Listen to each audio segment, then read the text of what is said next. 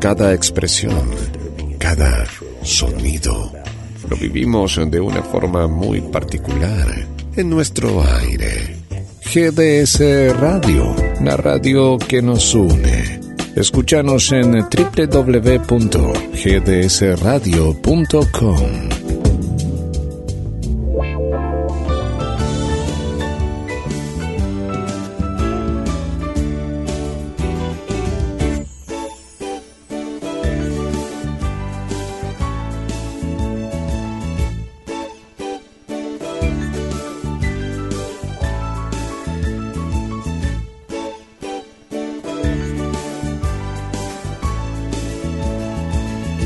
Comienza en GDS, la radio que nos une.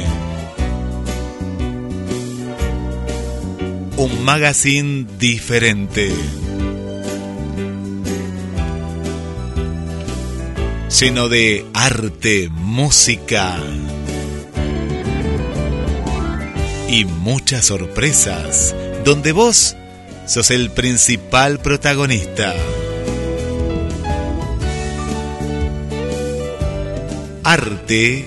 Con todos los sentidos.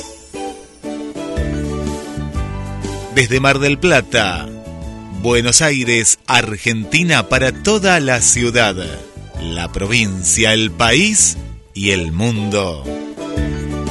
Descarga la aplicación de la radio. Nos encontrás como GDS Radio. Y le damos la bienvenida a las creadoras, a las conductoras, a las protagonistas de arte con todos los sentidos. Con todos ustedes, Rosy, la pitonisa, y Marta, la enigmática. Bienvenidos a este viaje, arte con todos los sentidos. Hola Rosy, hola Marta. Hola, muy buenos días a todos. Hola Guille, buenos días para todos. ¿Cómo estamos? Buenos días, bienvenidas chicas. Qué lindo escucharlas en vivo en la radio. Arte con todos los sentidos. Acá estamos. Sí. Yo arrancaba muy bien. Dale, dale, dale. nada, yo digo que también para nosotros toda una novedad en una nueva emisora con una nueva plataforma, eh, desde un medio tecnológico nuevo para nosotras, así que realmente con una aventura nueva. ¿Qué decís vos, Rosy? Y mire, este programa ya nació hace seis años y bueno, y nuestro nombre eh, de arte con todos los sentidos es porque de alguna manera todos los sentidos se puede hacer presente en una obra, o acaso en una gran fragancia. Todo nos lleva a recuerdos, a recuerdos desde la niñez. Y vamos a tocar mucho el tema este de todos los sentidos en distintas disciplinas artísticas. Y nuestro objetivo, Martita, es ese puente que vamos a realizar, ¿no? Entre los artistas, contarles un poquito todo lo que tenemos pensado, ¿no? Bueno, es eh, hacer conocer todo lo que hacen nuestros queridos marplatenses, es decir, eh, desde lo que normalmente conocemos como pinturas, esculturas, eh, artesanías, eh, distintas actividades que van desde el creador a todos ustedes. Es decir, es una vía de comunicación donde se pueden poner en contacto con nosotras aquellos que desarrollan una actividad o emprendimiento de estas características y para ser conocido por el ciudadano marplatense, porque la oferta cultural de Mar del Plata es muy rica y es muy vasta, pero a veces lo que no tiene es una plataforma de difusión. Entonces, bueno, este es el medio a través del cual nos comunicamos y a través del cual damos a conocer qué hacen nuestros queridos marplatenses. Sí, por ejemplo, hay muchas personas que tienen distintas actividades y dicen, bueno, pero no me animo, yo pinto, pero lo dejo en casa, o yo hago tejido a crochet o tejidos de telar. Pero bueno, nos tenemos que animar, nos tenemos que animar a exponernos y bueno, y todo, todo, todas las actividades manuales tienen que ver también con la parte creativa y nosotros les presentamos distintos escenarios, también podemos asesorarlas dónde pueden exhibir sus trabajos, porque hay muchas personas que dicen pinto, pero me sale muy caro llevarlo a una galería, exponerlo. Y bueno, ya el mundo va cambiando y dejamos de exponer en galerías, no, es decir, se sigue exponiendo en galería, pero las personas que eh, hacen este, pocas, este, poca creatividad, empiezan a exponer en café, en distintos lugares. Tenemos distintos escenarios artísticos ahora para presentar las obras. Y todo se va uniendo. Este tema de, decimos nosotros, arte con todos los sentidos, ya dejamos de, buscar ese público pasivo que contemplaba una pintura o contemplaba una música o un espectáculo de danza, un teatro. Ahora lo que la mirada nueva, contemporánea, es que el público forme parte de la obra y que sea un público muy activo. Y bueno, y nosotras por, eh, por este medio con Marta vamos a llevar a darte las herramientas donde vos puedas lucirte, puedas exponerte, puedas mostrar el arte. Y también en la cocina, ¿no? Martita, ¿qué decir? También la cocina es un arte. La cocina ¿eh? es, es, un verdadero arte. Si no, miren los programas que en este momento están dándose por televisión, eh, donde las competencias no son simplemente hacer un plato, sino cómo se presenta, cómo es la nueva cocina, eh, a qué apunta, qué, qué tecnologías se emplean, qué nuevos alimentos se incorporan que por ahí antes eran desconocidos. Eh, yo miraba un detalle. Yo ayer había puesto unas rosas sobre la mesa y la gata comenzó a comer los pétalos de la rosa. Y mi esposo decía, saca la gata porque no puede comer una flor y sin embargo las flores están incorporadas en muchas comidas, aunque llamen la atención, eh, y aportan nutrientes, o sea, algo que nos parece muy extraño, hoy día es, es algo muy natural. Y vos decías recién de dónde exponer. ¿Cuántas veces nos ha pasado ir al médico? Digo al médico porque es donde se tarda más. Eh, hoy día las salas consultorios de los médicos, han incorporado también muestras eh, de, distintos eh, pintores o esculturas.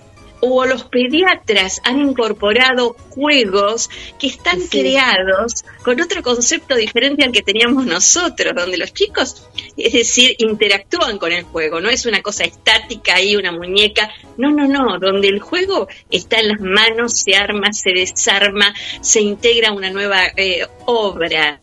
Así que, bueno, que, nuestros oyentes que las obras no son solo las de Rembrandt, las de Van Gogh, o sea que tenemos pintores, escultores, artistas en cada una de nuestras casas. Lo único que falta es que difundan lo que hacen. Mira, con respecto a lo que estás contando, Martita, acá en nuestra querida Mar del Plata, el empleados de comercio que exponen siempre buscaron el primer piso para exponer, que es, la, es donde están todos los consultorios de los médicos. Y está bueno porque vos estás esperando y capaz que estás medio preocupado, viste, con miedo. Y bueno, ya no tenés más ese clásico silencio hospital, la enfermera, viste, haciéndose el dedito con el silencio. Por, eh, nosotros en el grupo de grabado expusimos en el centro acá de empleados de comercio, entonces todas las personas pasaron de pasar un momento feo, viste, o aburrido, capaz que no es tan feo, pero a veces te aburrís esperando. Y lo mínimo son media hora que tenés que esperar con turno y todo, si te va bien, ¿no? Porque convengamos que el turno te lo dan siempre aproximado mínimo tenés media horita de espera siempre. Entonces, está interesante de poner ahí las pinturas, esculturas, y hasta en los talleres mecánicos ya dejó de estar la chica de calendario, ¿viste? Y van poniendo otros, otros almanaques, otros carteles. Ya hemos perdido el de Molina Campo y de la clásica chica de gomería, ¿no? Bueno, y hay una movida totalmente distinta. ¿Vos qué opinas, Guille? ¿Qué podés decir de, de cómo estos nuevos escenarios artísticos, ¿has encontrado alguno? Sí, sí, el, tema también de, de, la cerámica, los murales en, en, las casas, en, en, rincones de, de, la vía pública, cómo se empieza a, a, intervenir, cómo el arte en esos paredones donde antes tal vez que se manchaban de alguna manera con insultos, con groserías, ¿se acuerdan que era, era muy feo ver al vecino, le ponen, ahora se ve el arte y esto que decís es evolución, sí, lo de las gomerías es el mejor ejemplo, el mejor ejemplo, porque yo me acuerdo que era chico, iba a una gomería muy conocida de, de Mar del Plata, y te encontrabas con eso que decías, no, no, no entendías, hasta te daba vergüenza, y qué feo, porque eso estaba, eso sabes que te lo mandaban desde las muchas veces era de empresas que te mandaban ese tipo de calendarios, muy conocidas, eh, que daban lugar a eso, y, y, el arte, el arte empezó como a invadir esos rincones donde había algo que no estaba muy bien, no estaba muy bien porque cosificaban a, la mujer. Claro, es decir, que ahora también el arte cumple la función no solo de, manifestarse, sino como que te va informando distintos, distintos aspectos y de acuerdo al lugar, forma parte, refuerza, hace como un refuerzo semántico del lugar. Me di cuenta también en las peluquerías de niños, antes este, habían algunos cuadritos de país, pero en cambio se ha puesto ahora eh, estos pintores para niños como Milo y ponen los, este, las pinturas de Milo y el niño ya empieza a ver unas imágenes que él puede hacer esa lectura, que se siente cómodo con esa imagen. Entonces el arte forma parte también del refuerzo del espacio, pero en todas las disciplinas, en todos los lugares. Hay una, un nuevo este, paradigma de que incorporar al arte no como un objeto eh, de, de por ejemplo, de adorno, sino como un objeto que va comunicando y contando más el espacio y reforzando más ese espacio y dándole una mirada linda, alegre, donde el espectador se siente cómodo y puede disfrutar de eso. No necesita uno ser un especialista de arte, simplemente lo que ve o lo que escucha, la música de distintas disciplinas están formando parte de los espacios, a veces estos espacios ¿no? de consultorios, clínicas, de hospitales, el arte, como dicen también que el arte cura, y cura de distintas maneras, de distintas partes sensoriales nos va curando el arte. Vos, Martita, ¿cómo lo ves este Incluso la chatarra. Sí. Han, prestado atención ah. que hay muchas obras que se están haciendo con restos de automóviles, con cuchillos, por supuesto, desafilados, pero donde son obras monumentales, hasta de 9, 10 metros, utilizando aquello que es descarte para la sociedad, porque prácticamente no se le encuentra un uso inmediato, pero donde a alguien se le ocurrió, y vamos a hacer un muñeco de las series animadas que ven los chicos o los anime. Vamos a hacer donde tengan la impronta tamaño de ese personaje y donde puedan agregarle, sacarle, ponerle eh, y darle su forma personal. Hoy eh, a mí me sorprende porque hay en todos los pueblos alguna obra hecha con chatarra que uno diría, no era lo usual, mm, pero que sin embargo identifica o alguna fiesta, eh, algún evento, eh, algún personaje que haya nacido en esa ciudad. Así que vamos incorporando todos los elementos que vamos encontrando, o sea, ya no, no es el pincel ni la pintura solamente, sino es los elementos que están en el cotidiano, el hilo, el cartón, eh, no sé, eh, lo que es desecho para unos es obra de arte para otros. Hay gente que trabaja prácticamente que lo que encuentra en la basura, eh, con incluso restos de con con bidones de plástico. O sea, los oyentes acá podrán dar rienda suelta a su imaginación, porque cada uno de nosotros tiene un pequeño artista, así que dependerá los materiales que nos guste trabajar, aquello que podamos hacer. Y reforzando lo que estás diciendo vos, Marta, para materializar esta idea que estás contando, cuando llegamos a Balcarce, ¿sí? En la ruta, nos encontramos con una réplica del automóvil de Fangio. Ese automóvil está hecho bien con todas las piezas de eh, máquinas de autos. Entonces ahí es resignificar la obra y transformar esos objetos de desecho, como estás contando vos, y crear el típico auto de carrera que usó Fangio. ¿Vos qué decís, este Guille? ¿Lo has visto? Vi la obra, vi la obra. Me encanta el Quijote que hay también en Tandil, hecha con, con, hierro. ¿Lo, conocen? Y Tandil es, un ejemplo a seguir que siempre hay algo nuevo. Uno cuando va a Tandil siempre ves una obra de arte nueva, la, descubrís en algún lugar eh, que otro. Y esa la de Balcarce también resignifica que Balcarce es Fangio, es, es, como decir, estás en la ciudad de Fangio y, y utilizarlo con, con el arte. Yo les quería hacer una pregunta a ustedes que son llevan el arte, en, vez de sangre me parece que llevan arte por ahí, ¿no? Eh, cuando ustedes ven algo, ven, eh, hablando de algo metálico, un lavarropas que se rompió, viste que tira a veces un tambor, algo, ¿ustedes lo, lo ven que lo pueden resignificar en algo? Acá Rosana es la que va a verlo más.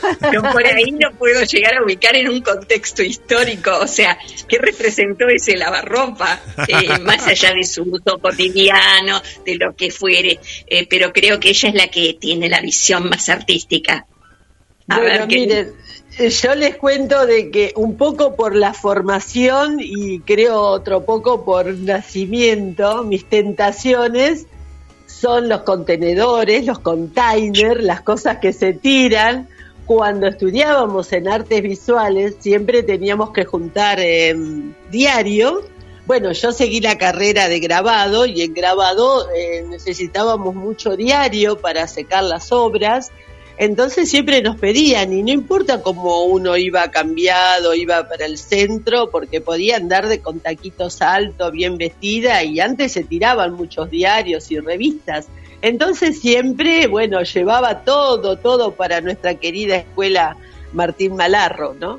Y cuando, cuando comencé a tener escultura, empecé a hacer una escultura con caños de escape entonces empecé a ir a todos los lugares que tenían caños de escape y a, pedir caños de escape y chapas oxidadas.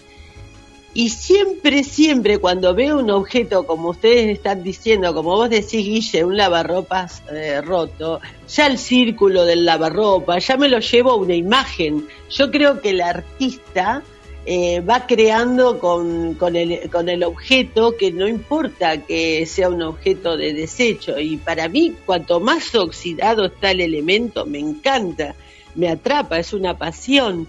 Em, en todas las disciplinas yo creo que uno tiene marcado y tiene esa impronta dentro que va creando, va construyendo lo va resignificando a ese objeto y construye una obra. Y esa obra para esa persona es su obra, es su sentimiento. Algunas personas me pueden decir, mira, yo no entiendo tal pintura o no entiendo qué quiso decir esta persona con, con todos estos eh, cacharritos que pegó, con estas cosas oxidadas.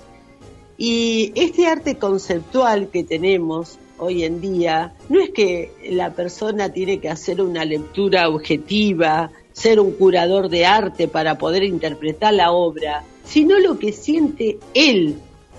Yo, por ejemplo, le pregunto a alguna amiga, a, mi marido, ¿qué te parece acá? ¿Qué ves esto? Y me dice, yo no veo nada, yo veo eh, estos ojos eh, saltones que tienen unos botones.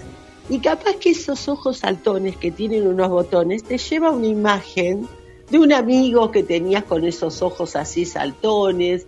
Entonces siempre cada objeto te va a llevar a un recuerdo y que no va a ser el recuerdo que pensó el artista cuando hizo esa obra, porque la obra deja de ser del artista para pasar a ser del otro, del público. La obra siempre queda una obra abierta, como la ópera aperta de Humberto Eco. ¿eh? Humberto Eco en su libro llegó a la conclusión que nunca el artista termina, cierra una obra, siempre la deja abierta. Y cada, cada manifestación artística es una obra. Y esto la, la, siente como su historia, porque todos somos sujetos históricos y cada uno tenemos una historia distinta de cada elemento, de cada recuerdo. Y lo importante es eso, vivir con nuestra historia, ¿sí? Y con nuestros recuerdos y con nuestras percepciones. ¿De eso te respondí la pregunta, Guille? Sobradamente, sobradamente. qué, qué hermoso. A, veces se habla de ver la vida o la ciudad en la que uno vive con ojos de turista, porque cuando somos turistas a otro lugar vemos todo lindo. Vieron que es raro ver algo feo, no nos cuesta. Eh, qué bueno sería también eh, cambiarse esos lentes de, de, turista y verlo como, como un artista o poder ver un poquito más allá de, de un objeto. No, y aparte incluso pasa con los museos. No sé si se han dado cuenta ustedes que también los museos cambiaron su concepto. Hoy los museos son dinámicos. Es decir, eh, a mí me suele pasar que eh, uno va encontrando a los de su generación cuando hay un objeto que nos es común a todos, desde el teléfono, que los chicos no saben para qué era ese disco redondo, ¿no? que nosotros sí estábamos acostumbrados, y para ellos es una novedad. ¿Cómo hablábamos por ese aparato? Porque no, no existían los celulares. Nosotros venimos de una generación que salió, no les voy a decir, yo llegué a conocer el teléfono famoso que estaba el tubo colgadito, eh, con el hilo, y por ahí llegué a conocerlo en los primeros años de mi infancia. Todas las variantes de teléfonos. La computadora no existía. O sea que vimos la aparición de la computadora, las nuevas tecnologías, entonces reconocimos muchos objetos, desde, y no me digan los que son más veteranos, que no recuerdan cuando se llevaba la leche a casa en unos tachos de metal que hoy están en los lindos museos, eh, cuando nos traían a nuestra casa y éramos pequeños, o los frascos de vidrio de la leche, que hoy eh, son piezas invaluables como los sifones de vidrio todo esto que forma parte, que está en los museos, es parte de nuestra vida. Eh, y es muy común que nos acerquemos a estos objetos que no son obras de arte, eh, es decir, mencionadas, pero forman parte de un contexto histórico, de una realidad, y que la gente se acerca porque se divierte. Incluso se acuerda eh, cuando utilizaba un sifón por ahí, vaciaba la mitad del contenido mojando a alguien de su familia. Eh, porque nos divertíamos barato. y así otros objetos más que aparecen, elementos de cocina, que ya ahora no se usan y son piezas decorativas, pero que nos remontan a nuestros mejores momentos cuando estábamos con nuestras abuelas, con nuestras tías, preparando no sé, la pasta, preparando algo para comer. Así que todo eso que estamos viendo eh, deja de ser un objeto en exposición para ser parte de nuestra vida. Así que cuando vean ustedes en un museo un grupo de adultos que están al lado de un objeto, tengan por seguro que formó parte de la vida de todos y lo conocieron muy bien. Y es hasta divertido si uno utiliza el oído y escucha las conversaciones, ¿no? Porque cada uno va aportando parte de esa niñez, eh, parte de esos disfrutes, que todo vinculado con un objeto que si lo miramos es de uso cotidiano. No, no tiene ningún misterio en torno de sí, pero que es fundamental. Así que bueno, yo eh, con Rosana, ella lo sabe bien, ¿no? En el arte interactivo tengo un serio problema.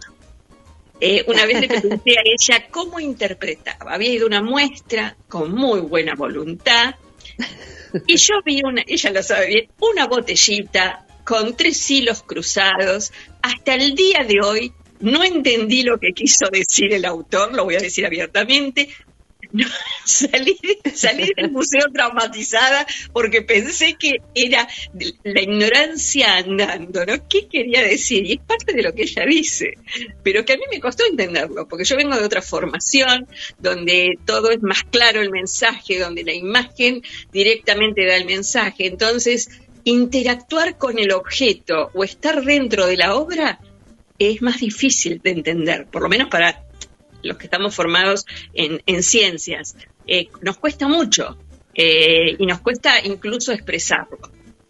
Bueno, pero ahí está el problema. Ahí vos dijiste la palabrita clara, entender. Tengo que ver algo que está expuesto, lo tengo que sentir. Por eso hablamos de, ¿eh? hablamos de las percepciones. ¿Qué me provoca a mí ese objeto? ¿A dónde me transporta? ¿A un recuerdo? ¿Qué imagen se me viene con ese objeto? Así mismo que vos decís, esto es una porquería. Bueno, el artista ya logró su objetivo, porque el artista es aquel que conmueve, que te saca de ese estado de quietud. Y ahí ya te sacó. Pero vos, ninguno, tenemos esa concepción de que el arte lo tenemos que interpretar. Pero en este eh, eh, tenemos ahora un paradigma que el arte lo tenemos que vivir, ¿sí? Y percibir y sentir. Entonces, tenés que salir de esas estructuras científicas, conservadoras, históricas, porque vos, cada uno lo mira con su lente desde ya, porque ah, necesitamos una alfabetización visual, Nadie nace que nos dicen, bueno, mira, esto no es que vos tenés que interpretar a ver si está equilibrado la pintura, si los colores no están empastados, eh, desde el punto de vista técnico de la obra. No, Nadie tiene que interpretar eso desde el punto de vista técnico. Por eso están los curadores o los críticos de arte que se da un informe. Si quieren saber un informe técnico, se da el informe técnico de todo lo que utilizó el artista, si lo utilizó bien, si lo utilizó mal, si está equilibrado. Eso queda para otra disciplina. Cuando uno va a una muestra o se encuentra en cualquier espacio algo que me está comunicando algo, un, eh, por ejemplo, una chatarra que está en, en una estación de servicio que voy a cargar nafta y en ese momento doy vuelta y veo esa chatarra. ¿Y qué me está contando? ¿Qué me puso contenta? ¿Me puso triste? ¿A dónde me llevó esa imagen? ¿Cómo la vivo? ¿Cómo la percibo? Vos, Guille, ¿qué estás opinando de este tema?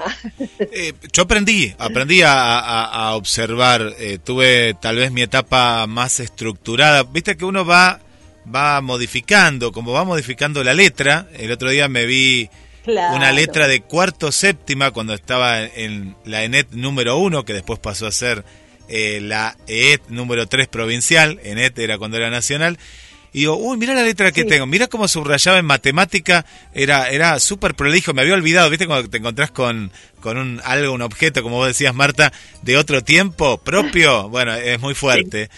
Y, y tal vez que en esa época no era poeta, ahora me gusta escribir poesía, es como que se me despertó hace ya unos cuantos años, la vida te va llevando por diferentes lugares y aprecio mucho el arte.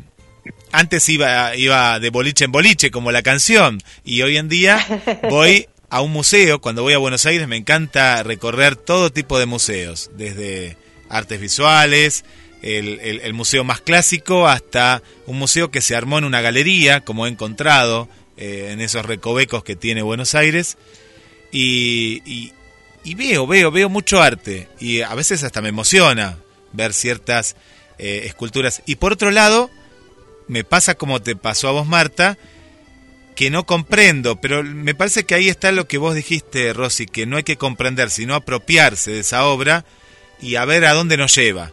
Pero hay obras que, que nos cuesta, ¿eh? que son más, eh, tal vez no es nuestro, nuestro idioma, nuestro lugar, pero hay otras obras que nos llegan de otra manera lo bueno es como vos decías, nos tiene que llegar de alguna manera, sea mala, buena para el concepto de uno, ¿no? Pero tiene que llegar, algo nos tiene que mover. Por supuesto, esa es la intención, ¿sí? Eso es lo que tenemos que sentir y, que, y percibir. Y con el tema del lenguaje, como dijiste, vos pensás que desde la antigüedad, no importa el idioma que hable una persona, cómo la imagen también empezaba a comunicar, cuando me estoy refiriendo a los vitró de las iglesias que hay en todos lados, cómo evangelizaron por medio de esta imagen. Entonces la persona que veían todas esas imágenes y veían todo el Vía Crucis, no importaba el lenguaje que tiene esa persona, solo importaba ver las imágenes y cada uno, cada uno interpretó algo de esa imagen. Quizás no fue el, pensamiento que tuvo el artista cuando comenzó a pegar vidrio por vidrio, a formar una imagen y esa imagen pensar que formaba todo una historia, un lenguaje. contaba cosas. Cada imagen de los vitró me va contando cosas. Y de acuerdo a mi historia, como vuelvo a repetir otra vez que somos sujetos históricos, cada uno vamos a interpretar y a tener un código de lenguaje distinto capaz que el, que creó esa imagen. Pero todos los objetos, no importa qué lenguaje, qué idioma tengamos cada uno, todos vamos a percibir distintas cosas. Nunca creo que uno va a poder llegar a percibir lo que el artista quiso realmente, es decir, lo que percibió el artista. Porque acá es cuestión de que, bueno, yo puedo hacer un grabado y en ese momento ese, esas imágenes estoy diciendo una cosa. Y capaz que lo ve otra persona y dice otra. Les hago un ejemplo. Por ejemplo, yo eh, grabo una cruz y bueno, para mí esa cruz una carga emotiva, tiene un sentimiento, formación religiosa, por una creencia, y otra persona que ve esa cruz la lleva a su abuela. Ahí se le viene la imagen de su abuela, que llevaba una crucecita colgada parecida a esa imagen. Entonces el objeto es el mismo. Lo que cambia es la concepción de la persona que lo está contemplando, que lo está mirando. Cambia el sentir, la percepción del objeto. No sé qué, qué decís, ¿eh? Incluso eh, si nos remontamos a los orígenes del hombre, el arte lo llevaba consigo. Eh, aquellos que hayan tenido la oportunidad de viajar y hayan ido a grutas donde haya manos o donde haya dibujos de las casas, todo, eh, ellos escenificaban la vida cotidiana no lo hacían para que, digamos, eh, eh, diez mil años después nos pusiéramos a analizar si cazaban tales o cuales presas, sino para ellos era importante dejar una impronta en esa cueva, en ese lugar que estaba resguardo, porque tenían la viveza de, dejarlo en un lugar que estuviera reparo, que permaneciera, para que otros que pasaran por allí lo vieran. Y si miramos las letras, eh, justo vos, Guillermo, hablabas de cómo va cambiando la letra de uno, la letra es un dibujo, es un diseño, porque hasta como nos deslizamos en el papel y cómo vamos haciendo los trazos, es todo un diseño. Eh, o sea que a veces uno está mm, muy encerrado, les digo, en que una obra es ese cuadro en la pared, pero eh, hay pequeñas obras. Eh, a mí me encanta ver a los chicos, particularmente los chicos para mí son un mundo maravilloso. ¿Por qué? Porque yo veo cuando hacen dibujitos, miro muchas veces a mi nieta cuando hace sus dibujos, que para ella son sus obras de arte, las hace para la abuela, y entonces pone caritas eh, no dimensiones porque no le importa tampoco esa, esa característica de la dimensión, de cómo está la estructura, pero donde refleja lo que ella siente, el estado de ánimo, y uno lo puede ver, está enamorado de ese diseño. Eh, así que es parte de todos nosotros. Eh, por eso les digo y por eso me remonté a las, que, a las cuevas, porque eh, allí no esperaban que después fueran a ponerle iluminación como hay en la actualidad o fueran a hacer paseos y recorridos por alguna de estas cuevas, ¿no? Pero bueno, lo hicieron, tuvieron la necesidad de dejarles a otros y de transmitirles a otros un mensaje. No era escrito, era dibujado, pero el contenido estaba igual.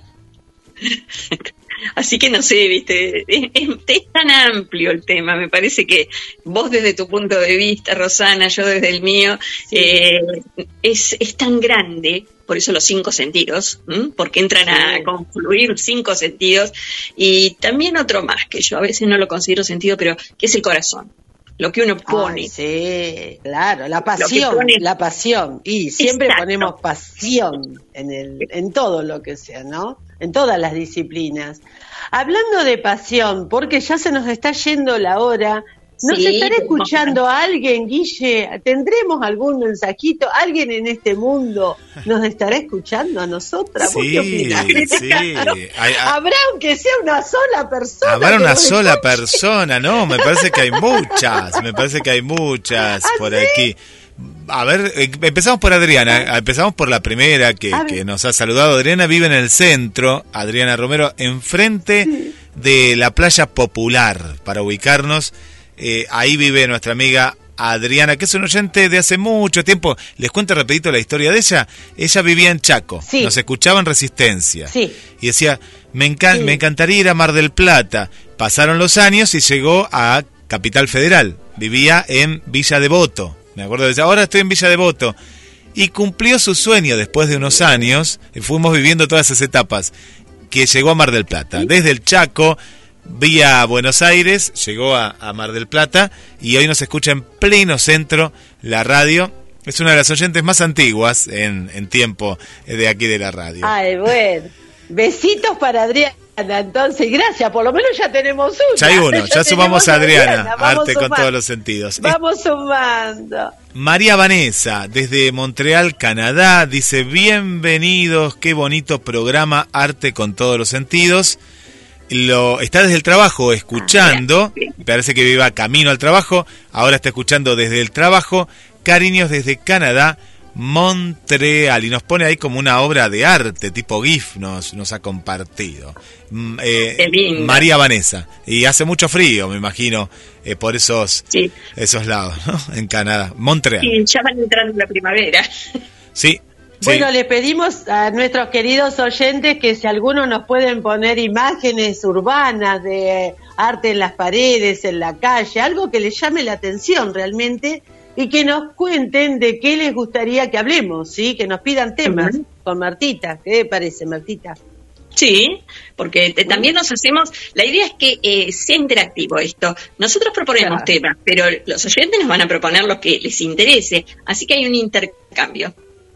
Ahí está. Y hablando de intercambio está Dora Amor. Dora Amor es Eli, ella vive en Capital Federal y dice, toda la merde la merde, ¿lo pronuncié bien? Así ah. dice, con signos de admiración.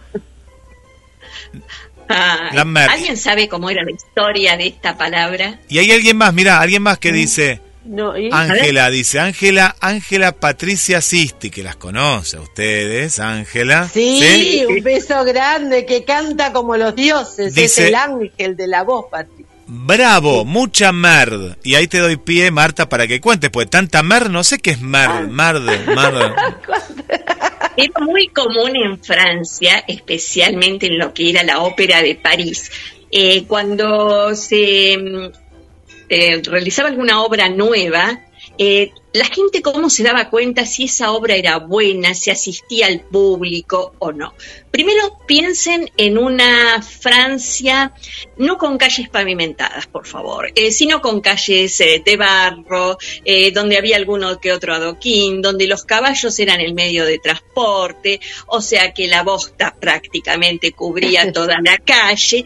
Entonces, aquellos lugares donde la bosta estaba muy aplastada, es decir, que pasaban muchos carruajes o caballos, y si estos se dirigían hacia la ópera o hacia los teatros, eso implicaba que había mucha gente que concurría.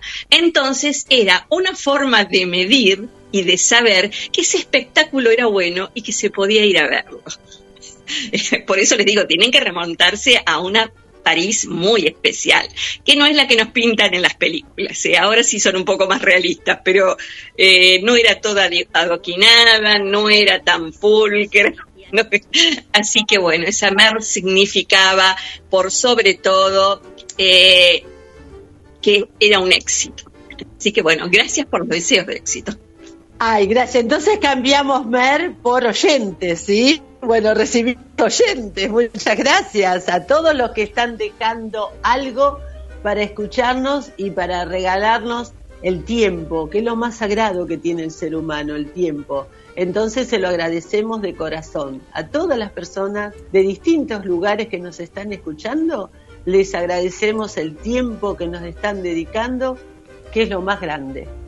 Recordamos las vías telefónicas. Eh, ya nos encontraron, pues nos van encontrando por Facebook, por Twitter, por Instagram, a través de GDS Radio y de ahí estamos, eh, etiquetamos a Arte con todos los sentidos y les contamos también que está la vía telefónica, que es el WhatsApp de la radio, para aquellas amigas y amigos que nos escuchan por primera vez, que anoten, lo voy a decir muy despacito, más 54, el código de, Argentina, si nos estás escuchando de Uruguay, Chile, Perú, Colombia, más 54 223 4 24 66 46. Los vamos a ir repitiendo eh, durante el programa. Más 54 223 4 24 66 46. Esa es la vía telefónica para que nos mandes mensajes escritos, también si te animás mensajes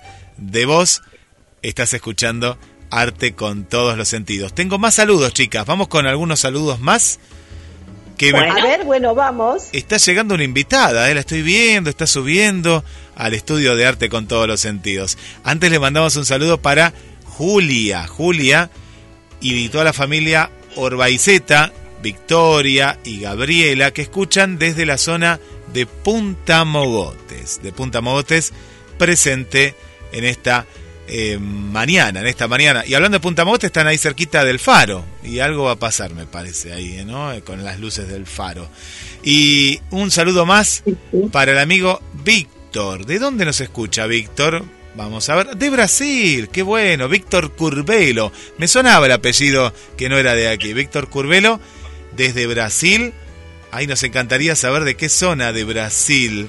Que nos cuente el amigo Víctor Curvelo, también en sintonía de GDS Radio de Arte con todos los sentidos, chicas. Qué lindo, qué lindo, los distintos lugares. Bueno, también le pedimos esa ida y vuelta, ¿no? A nuestros amigos que nos digan de qué les gustaría escuchar, si de algún pintor o Martita ya cuando abra su abanico, nuestra pintor empiece a todos los lugares enigmáticos que recorre, todos esos lugares de los pueblos, de las escapadas a distintos lugares, a comer esos salamines, esos quesitos. Todavía Martita está calladita, pero una vez que se nos despierte nuestra enigmática, ahí vamos a recibir de todos los lugares tentaciones, me parece. No, porque hay lugares muy pintorescos. A mí me, soy la que me gusta de los pueblos pequeños y la provincia de Buenos Aires, eh, sin irme al resto de las provincias. Eh, los tiene, es decir, las postas que todavía sobreviven, muchas, eh, muchos cascos de estancia que son verdaderos palacios o castillos. Después los almacenes de ramos generales, de los cuales hay un resurgimiento, es decir, se ha visto que en los corredores gastronómicos y fundamentalmente a la provincia de Buenos Aires son un gran atractivo de turismo, así que bueno, recorrerlos, ir conociéndolo, ese viajecito que nos podemos hacer los domingos a pocos kilómetros sin gastar mucho y conocer alguno de estos eh, almacenes donde se vendía desde alimento a ropa, a enseres para el caballo, todo lo que uno quisiera. Eh, y que se conservan en muy buen estado, eh, reayornados algunos de ellos, otros tal cual eran en su época, y donde podemos disfrutar desde una picarita, podemos parar, eh, hay un rico salamín, queso, que lo extrañamos.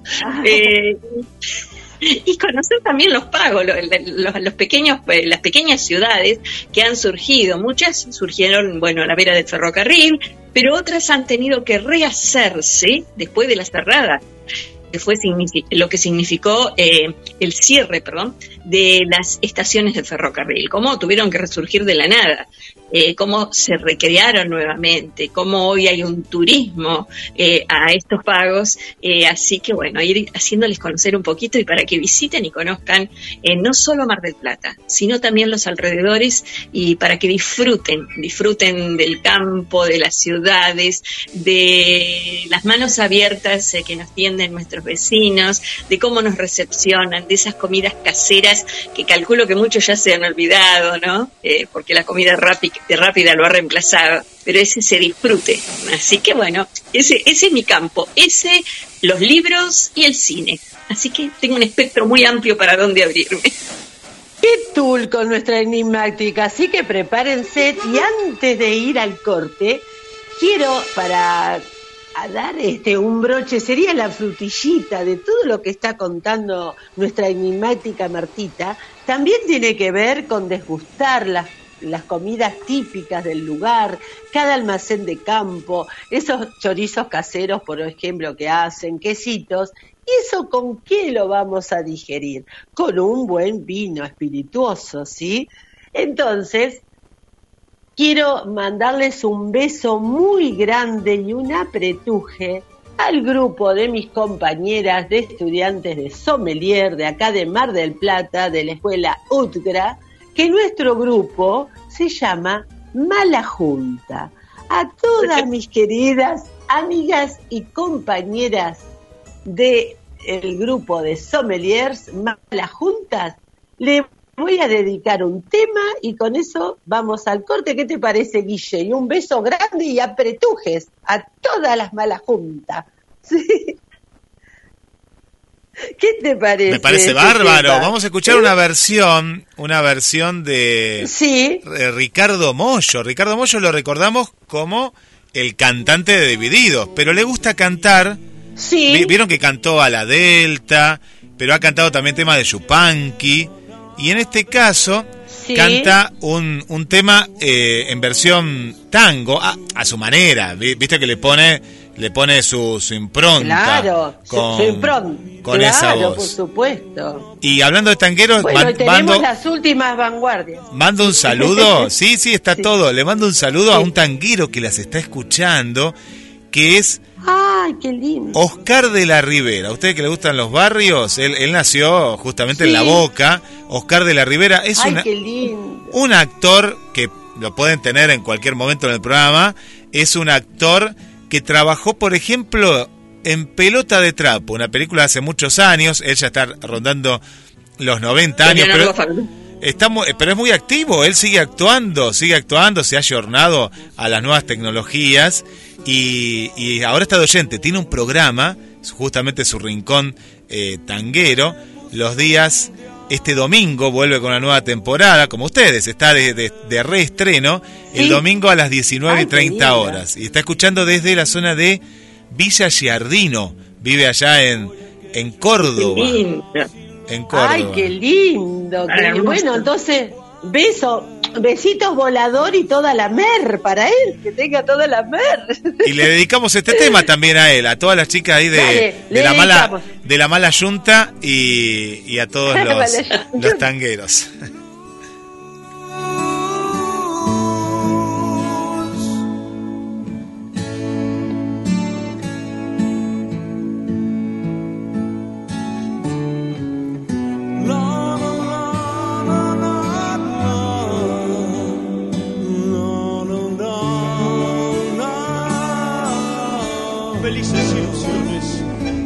Los otarios, las amigas, el gavión. La milonga entre magnates con sus locas tentaciones, donde triunfan y claudican milongueras pretensiones. Se te ha entrado muy adentro en el pobre corazón. Nada debo agradecerte, mano a mano hemos quedado. No me importa lo que has hecho, lo que haces y lo que harás los favores recibidos, creo habértelos pagado, y si alguna deuda chica sin querer se me ha apiantado, en la cuenta del otario que tenés se la cargas.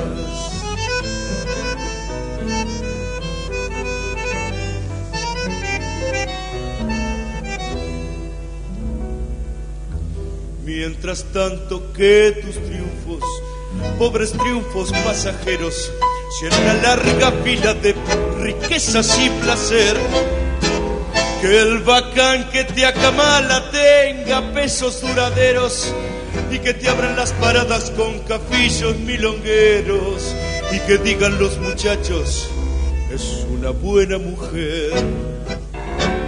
Y mañana cuando seas descolado mueble viejo y no tengas esperanza en el pobre corazón, si te hace falta una ayuda, si precisas un consejo, acordate de este amigo que ha de jugarse el pellejo para ayudarte en lo que pueda cuando llegue la ocasión.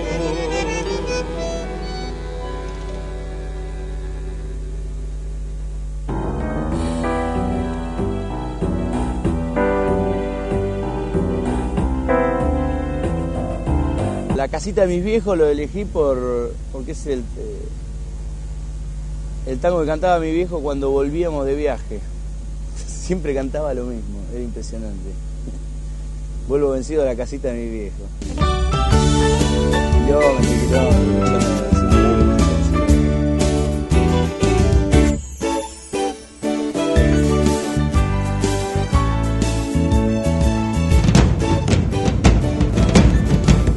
¿Sos cantante aficionado o profesional? ¿O simplemente te gusta cantar y no conseguís tu pista o karaoke favorito? Hay una solución. Solo tenés que comunicarte. Me encontrás en Face como Pistas Personalizadas Oscar Grati o mandando un mail a oscargrati.gmail.com Pistas personalizadas de cualquier género, armadas con instrumentos reales.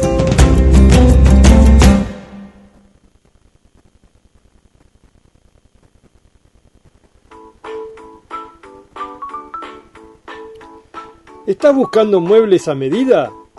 Somos especialistas en mobiliarios para espacios reducidos, diseños y colores contemporáneos, presupuestos sin cargo, muebles de la colina. Seguinos en Facebook 223 5 58 48 01 Muebles con estilo, muebles de la colina.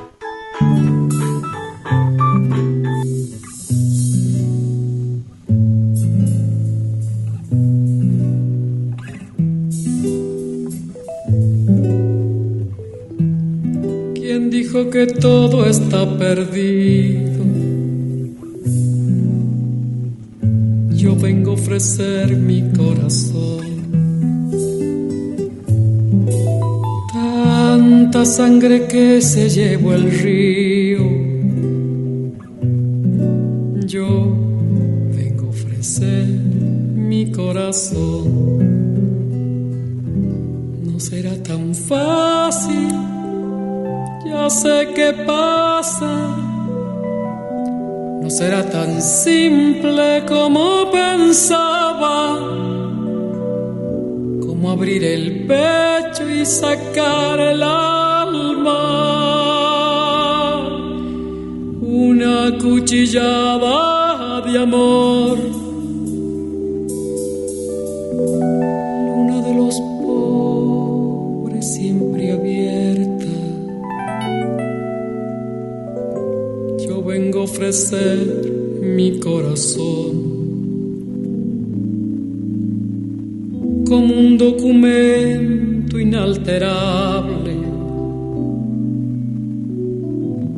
Yo vengo a ofrecer mi corazón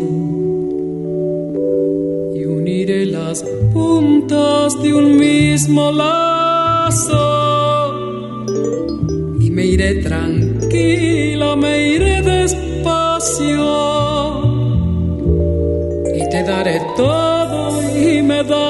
algo, algo que me alivie un poco más. Cuando no haya nadie cerca o lejos, yo vengo a ofrecer mi corazón. Cuando los satélites no alcancen, yo vengo a ofrecer mi corazón. Y hablo de países y de esperanzas. Hablo por la vida, hablo por la nada. Hablo de cambiar esta nuestra casa. De cambiarla por cambiar no más. ¿Quién dijo que todo está perdido? Yo vengo a ofrecer mi corazón.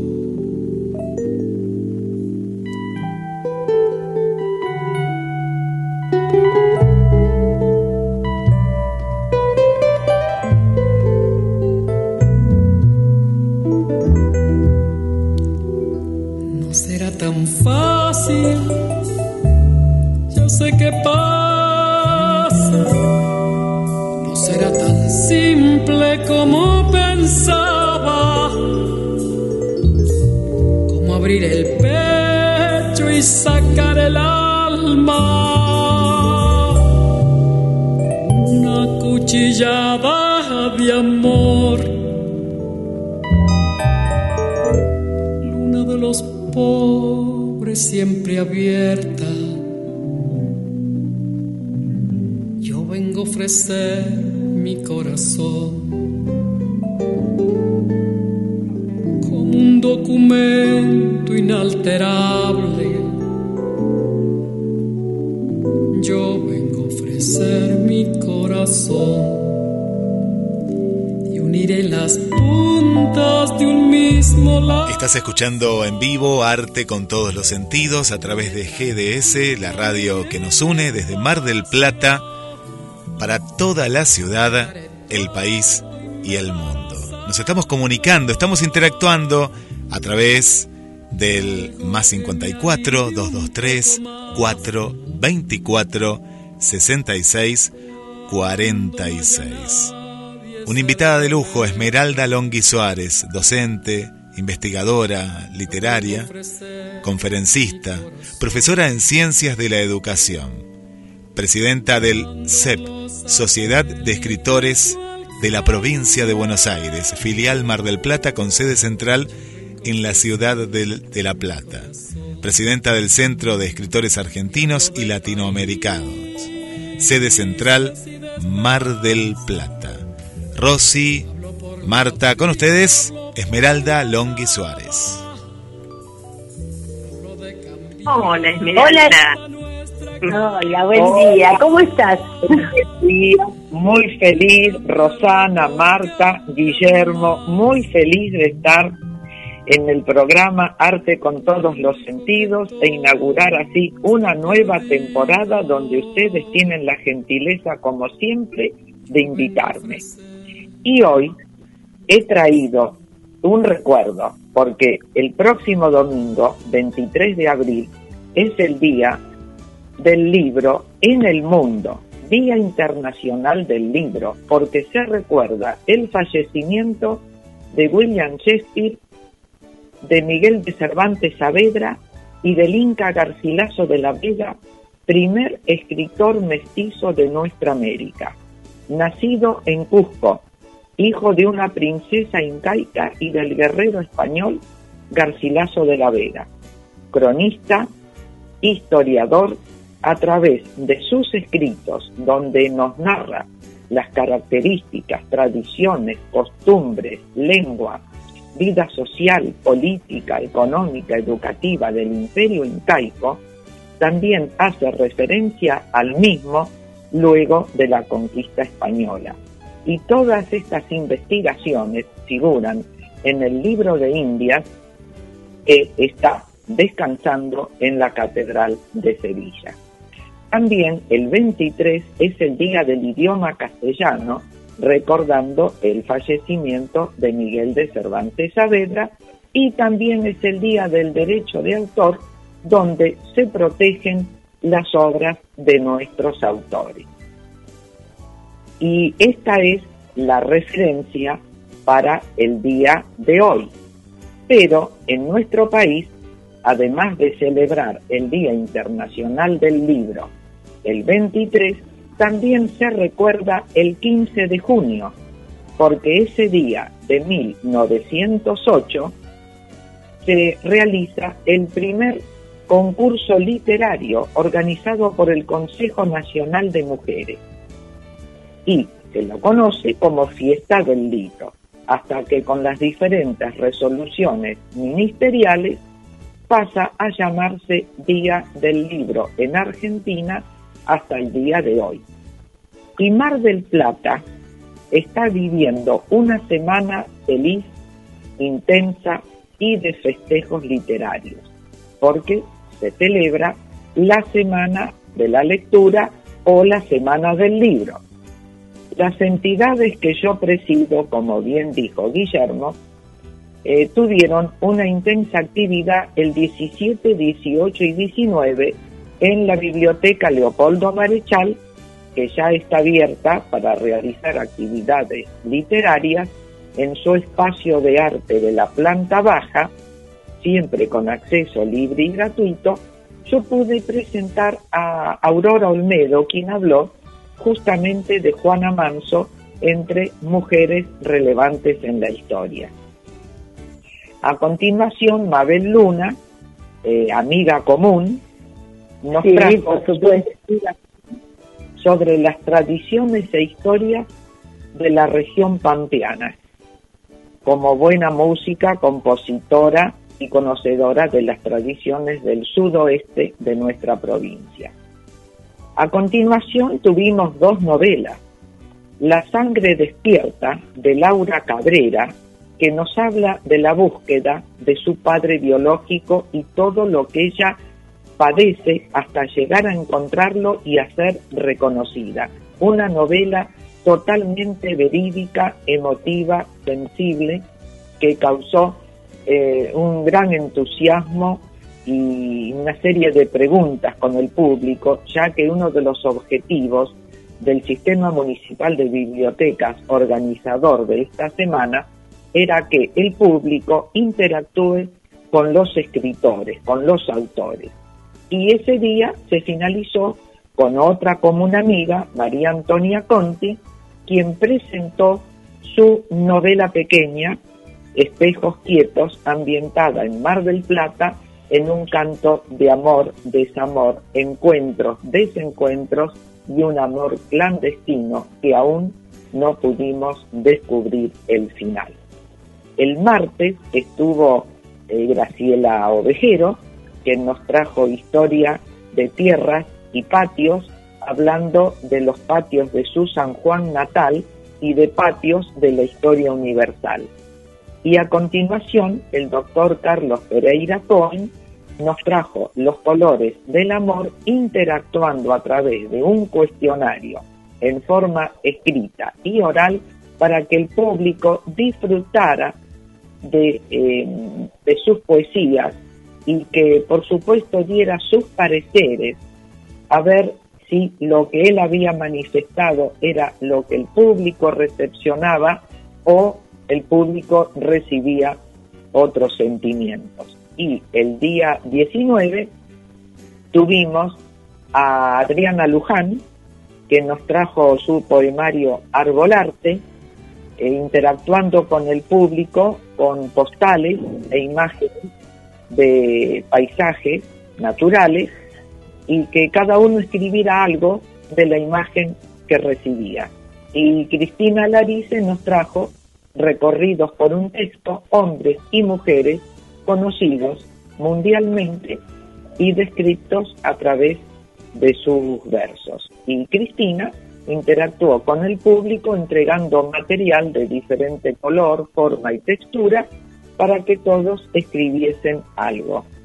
Por lo tanto, los invito hasta el 23 que recorran librerías y actividades permanentes en nuestras bibliotecas municipales que Mar del Plata tiene 32 para que todos los barrios estén eh, accesibles a libros y a diferentes materiales, no solo en papel, sino también acceso digital, para que todos puedan disfrutar de las lecturas y de ampliar los conocimientos, que es uno de los objetivos que perseguimos aquellos que defendemos la lectura eh, el manejo de los libros y los sentimientos de los autores.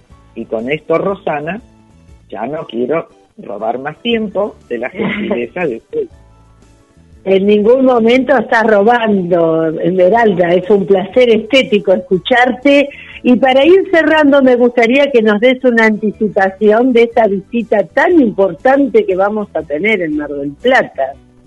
Pero sí, Rosana, el 29 de abril de Puebla, México, el periodista, conductor radial televisivo, pedagogo, escritor, poeta, Abel Pérez Rojas, que viene a, mm, a Mar del Plata porque tiene una gran cantidad de amigos aquí que salimos en el programa de él todos los martes que lo dedica a nuestro país, como también tiene eh, días para Colombia, eh, para México, para el sur de Estados Unidos, para Chile, Uruguay y también está, repito, el día para Argentina.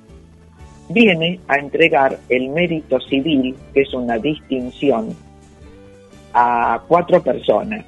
Aurora Olmedo, a Luis Sepul, como un amigo, a Alfredo Orteman y a mí, lo cual me llena de orgullo y emoción. Y además viene a colocar una placa en el frente de mi casa destacando la historia cultural de mis antepasados y la que estoy desarrollando en, en los últimos 42 años aquí en Mar del Plata. Y por supuesto, sé que vas a ir a hacer una nota a la Biblioteca Marechal a la oficina del director de la biblioteca, del sistema de bibliotecas, donde me van a entregar el mérito civil y allí vas a poder interactuar, dialogar con Abel Pérez Rojas, que también te invitó al programa de él para que vos hables de tus investigaciones artísticas. Por lo tanto, es un amigo común de toda la vida cultural de Mar del Plata. Y allí te vamos a tener a vos, entre otros medios de difusión que van a estar cubriendo ese momento con Abel, que se queda hasta el día 8, porque el 8 de mayo estamos en la Feria del Libro de Buenos Aires. Yo estoy presentando a escritores de Mar del Plata y también voy a tener el honor de presentarlo a él y el 10 ya regresa a Puebla, México, después de estar dos días en Buenos Aires, también para conocer la vida cultural de nuestra capital. Pero lo más importante para él es estar en Mar del Plata con toda la gente que lo sigue. Muy bien, entonces ahí vamos a estar presentes para ayudar a nuestros queridos oyentes el minuto a minuto y toda esta movida cultural, artística que estás realizando y llevas a cabo hace ya unos cuantos añitos, ¿no? Así, es, Rosana.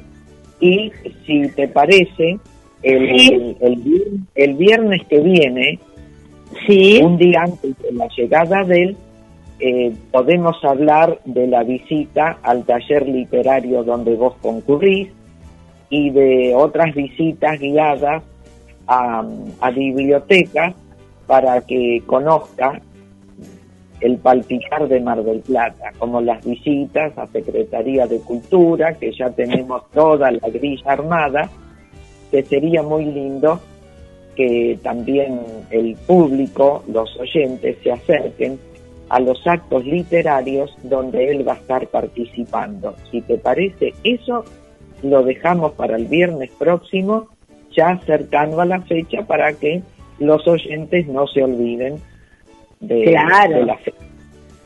Por supuesto, ya invitamos a participar a los oyentes de toda esta semana del libro, de este palpitar que Mar del Plata respira cultura, se siente cultura, se vive y a vivir intensamente de una manera cultural, artística y en distintos escenarios, porque ya hasta también usamos las plazas distintas en el aire, en las bibliotecas, en encuentros barriales, en todos todos los recovequitos que hoy día tenemos arte en Mar del Plata. Así que a disfrutar de esta semana.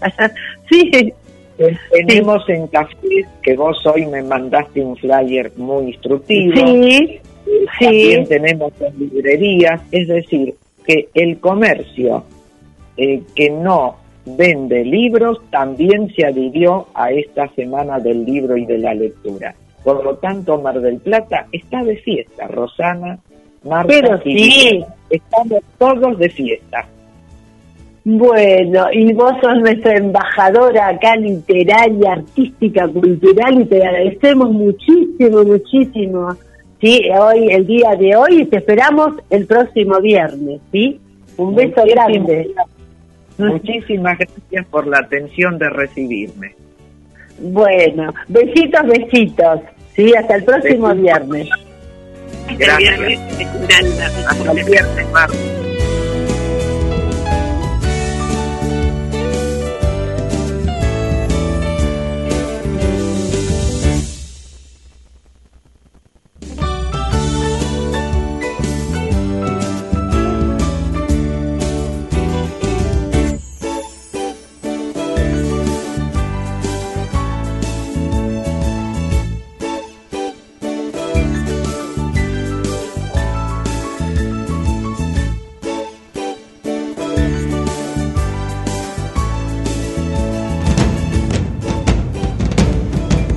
¿Sos cantante aficionado o profesional?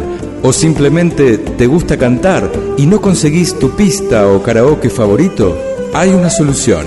Solo tenés que comunicarte. Me encontrás en Face como Pistas Personalizadas Oscar Grati o mandando un mail a oscargrati.gmail.com Pistas personalizadas de cualquier género, armadas con instrumentos reales.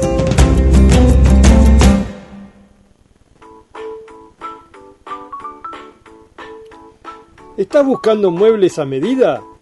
Somos especialistas en mobiliarios para espacios reducidos, diseños y colores contemporáneos, presupuestos sin cargo, muebles de la colina. Seguinos en Facebook 223 5 58 48 01 Muebles con estilo, muebles de la colina.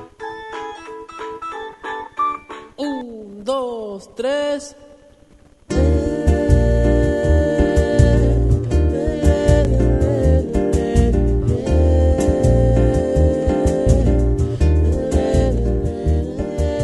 Occupy any time or space. Cada expresión, cada sonido, lo vivimos de una forma muy particular en nuestro aire. GDS Radio, la radio que nos une. Escúchanos en www.gdsradio.com. Sendero solo de pena y silencio llegó hasta el agua profunda. Sendero solo de penas mudas llegó hasta la espuma. Sabe Dios que angustia te acompañó qué dolores viejos cayó tu voz para recostarte arrullada en el canto de las caracolas marinas.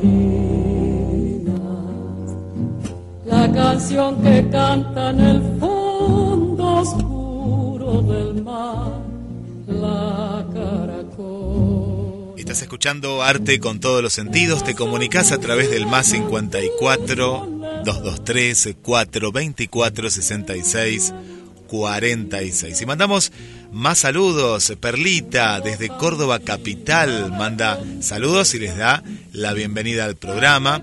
Igual que Miriam Peralta, desde Asunción, Paraguay. Gladys, desde el barrio Constitución. Volvemos a nuestra querida Mar del Plata.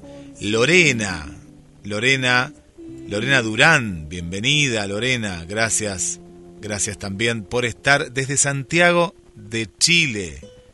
Mónica, Mónica nos escucha desde el barrio Libertad, también dando la bienvenida, gracias por acompañarnos. Un saludo para Mariana, desde Concordia, Entre Ríos. Gracias Mariana. Uy, la lista sigue acá que nos ponen corazones, me gustan. Mabel, Mabel está también con nosotros. Un escritor, Luis Duarte, Luis Duarte, que publicó su libro Rombos desde la zona de cerca de Banfield, nos había contado Luis Duarte. Un abrazo para, para el amigo, para el amigo Luis.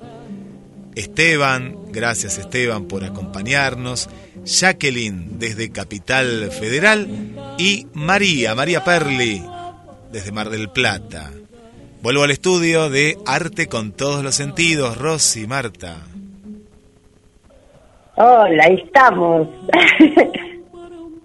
¿Cómo estás? ¿Cómo estás, Adriana? Buen día, bienvenida. Hola, buen tanto tiempo, buen día. Ah. Qué alegría escucharla. bien, ahora bien, he tenido un intento de ataque con motochorros el viernes de Semana Santa. Ah. que escapamos de casualidad, nos caímos, tengo el pie violeta de del Ah. moretón que, que me quedó, estoy prácticamente el pie deformado. Así que, pero bueno, viva, viva, porque realmente Ah. esperaba el disparo en la espalda en cualquier momento.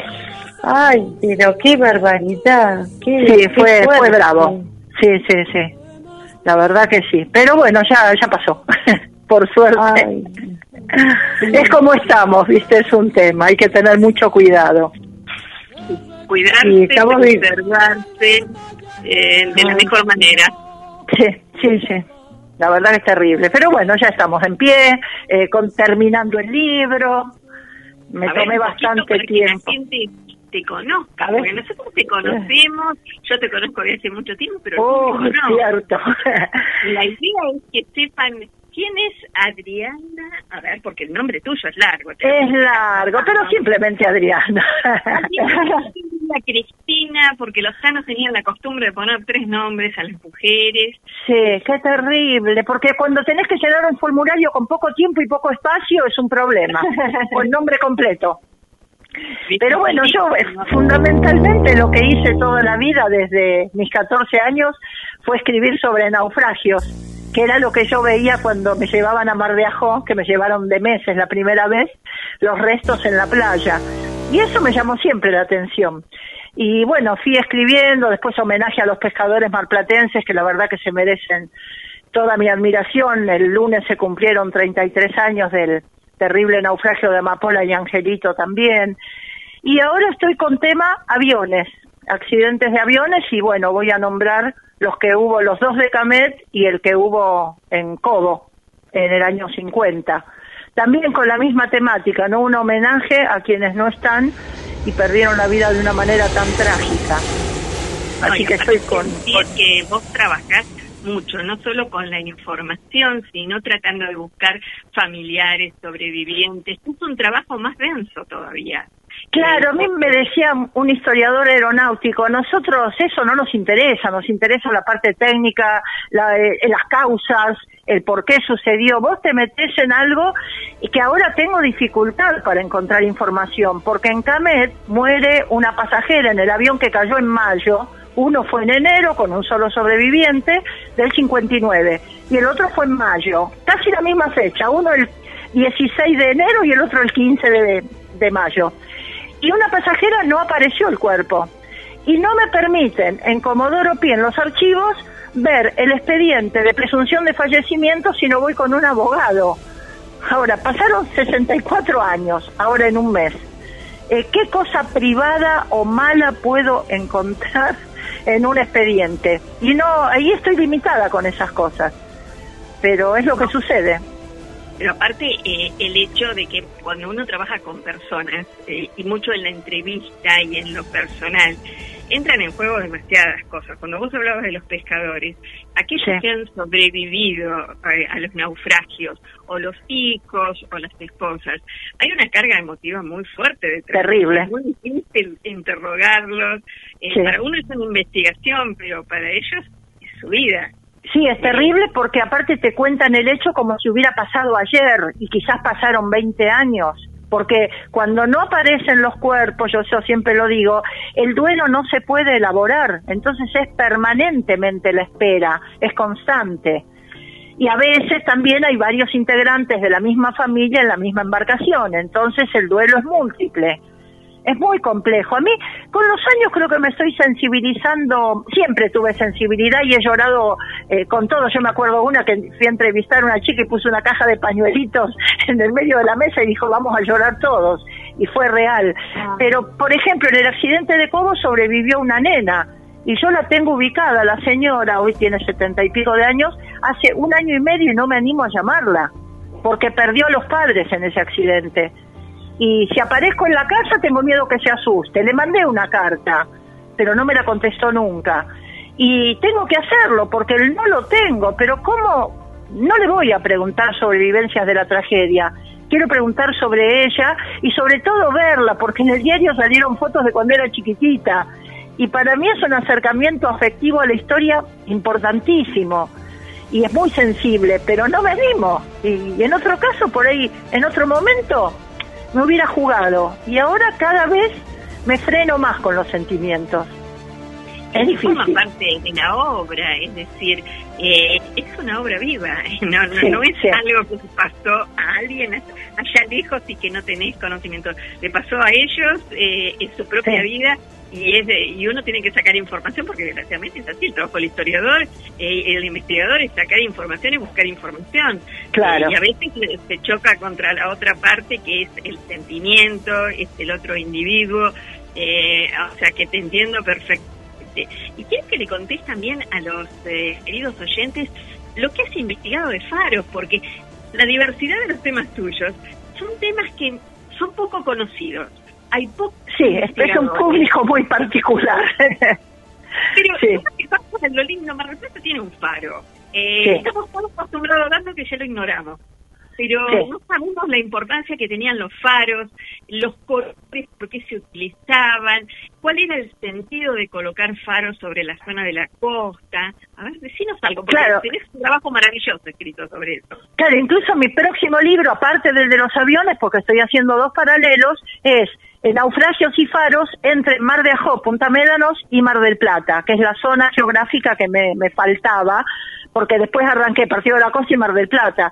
Pero ya desde principios del siglo XIX había muchas expediciones con embarcaciones de la Armada para hacer relevamientos ante la cantidad de naufragios y buscar los lugares adecuados para la instalación de alguna ayuda a la navegación. Eh, de hecho, eran puntos claves como el que está en Punta Raza, eh, el faro Punta Médanos, porque frente a Punta Médanos se abre un gran banco de arena, ni hablar de Punta Mogotes con la Restinga, que ha dejado cuántas embarcaciones entre 1901 y el 49, también hice un libro sobre ese tema.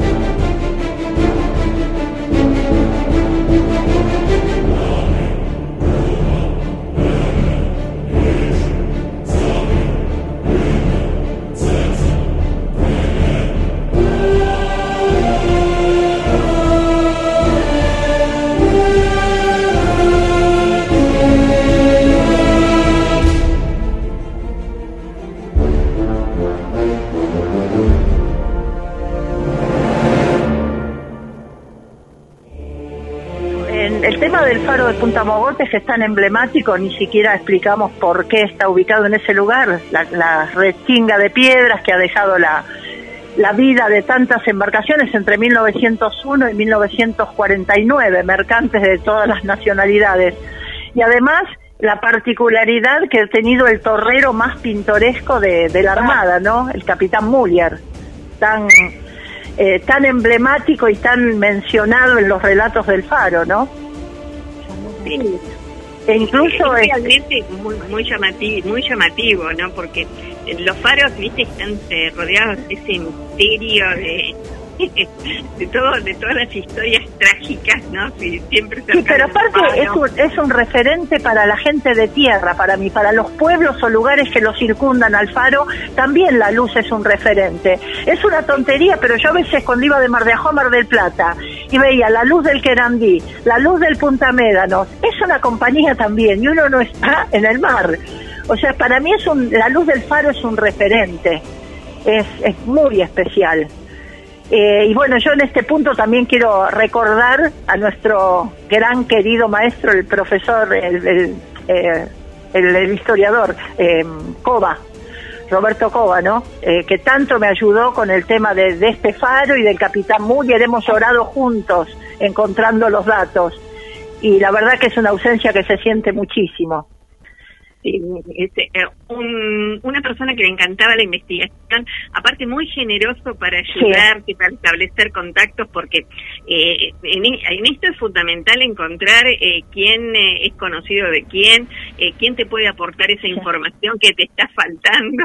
Y no Así que- todos tienen la generosidad. De nosotros somos así, pero la mayoría, de él también, ¿eh? Pero la mayoría no. Yo me acuerdo cuando yo lo llamaba y me decía, ¿está por Mar del Plata? Eh, no, ahora no, hágase ver cuando venga.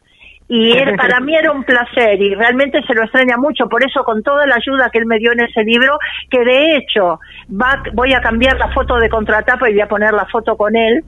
Y me ha ayudado un montón y imposible no mencionarlo, ¿no? Porque la gente que hace tantas cosas y buenas no se va si uno las recuerda siempre. Y para mí es permanente el recuerdo. Y sabía de todo, de todo.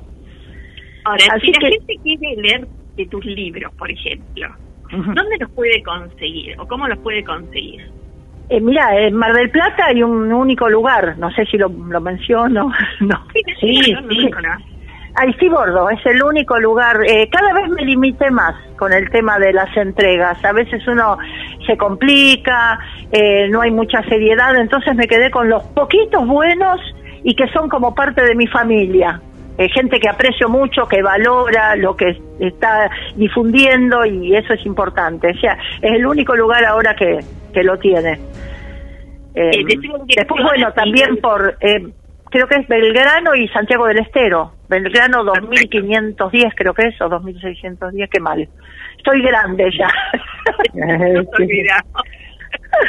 ¿Y dónde más decías? Perdóname. No, no, en Mar del Plata no, después en otros lugares, Partido de la Costa, Capital, Zona Norte, Zona Sur, o en el caso que sea un lugar que no, no estuviese, bueno, a través de o mi Facebook, que ahí estoy con todos los nombres y los reviso a cada rato, o por WhatsApp. Eh, entonces vemos la manera de, de que puedan llegar a tener una copia. Yo tengo una consulta. Eh, ¿Vos tendrás los viernes disponible un ratito para ir contándonos sobre estos temas? Porque lo que no hablamos mucho es de los naufragios. Hay naufragios que tienen todo un misterio alrededor de, de ellos, como para que te vayas relatando un poco de esta historia que es muy particular. Vos decís los naufragios de Mar del Plata, de la Restinga. Claro, naufragios o elegimos el tema. Naufragios, faros eh, o tu último libro, porque también son temas que no conocemos demasiado. Si quieren, comentamos del último libro y si hay alguien que tuviese material, como hacíamos con Rosy siempre, se acercan Claro. y compartimos. Y es, es alguna novedad.